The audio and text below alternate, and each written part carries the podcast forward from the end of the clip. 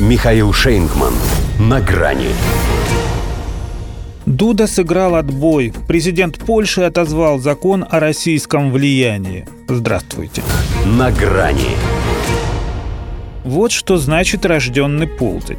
Ужом на горящей сковородке завертелся президент Польши после того, как сам себя и ужалил. Это же он в прошлый понедельник спешно, будто регламент не предоставляет ему три недели на размышления, подписал закон о создании Государственной комиссии по выявлению и искоренению российского влияния на внутреннюю безопасность. Этой политической инквизиции, как ее окрестили, за широкие полномочия, позволяющие без суда и следствия устраивать противникам действующей власти маленькое аутодафе. Причем сделал это он с торжеством и пафосом, исключающими всякий пересмотр. Во вторник документ был опубликован, в среду вступил в силу, а уже в пятницу утром Дуда сыграл отбой. Отозвал акт под предлогом подготовки проекта поправок. Циркач тут же наградили его погонялом польские острословы. Ну потому что переобуться в таком кульбите – это надо уметь. Ведь все понимают, что сделано это совсем не из-за того, что его вдруг осенило. Матка Боска, как же я сразу не увидел, да это же антиконституционно. И, наверное, даже не из-за того, что оппозиционная гражданская платформа экс-премьера и бывшего главы Евросовета Туска пригрозила вывести в воскресенье на марш протеста 500 тысяч человек.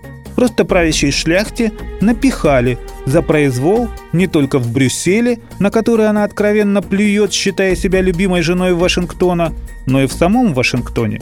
Госдеп обвинил власть в грубом вмешательстве в свободные выборы. Они здесь пройдут осенью, и это будет тот самый случай, когда даже Соединенные Штаты могут действительно родить за реальную чистоту избирательного процесса. Поскольку ПИС и ГП это как две половинки одной таблетки. Первая для головы, вторая для другого места. Главное не перепутать. Естественно, обе хотят попасть в голову, а не оказаться в том самом месте. Туск со своими решили, что сейчас их очередь. Собственно, именно потому, что они способны прервать восьмилетнюю гегемонию партии Ярослава Качинского, в ее недрах и созрела идея зайти не с козырей даже, а сразу с Джокера.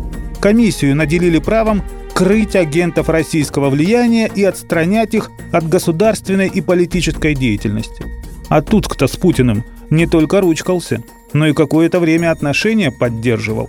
Зато теперь он на марше протеста, который, правда, собрал полмиллиона, горячо приветствовал того самого Валенсу, что призывает ударами по России сократить ее население в три раза – Присутствие этого старого идиота и должно было, видимо, обеспечить русофобское алиби Туску и всей его гражданской платформе.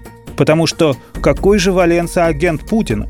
Когда 27-летний электрик начал работать на коммунистов под позывным «Болик», Вова Путин Болика только по мультикам знал. А сейчас сам Туск с Качинским, как Болик и Лелик. А что, пожалуй, самые подходящие прозвища для двух пауков – в одной банке. До свидания. На грани с Михаилом Шейнгманом.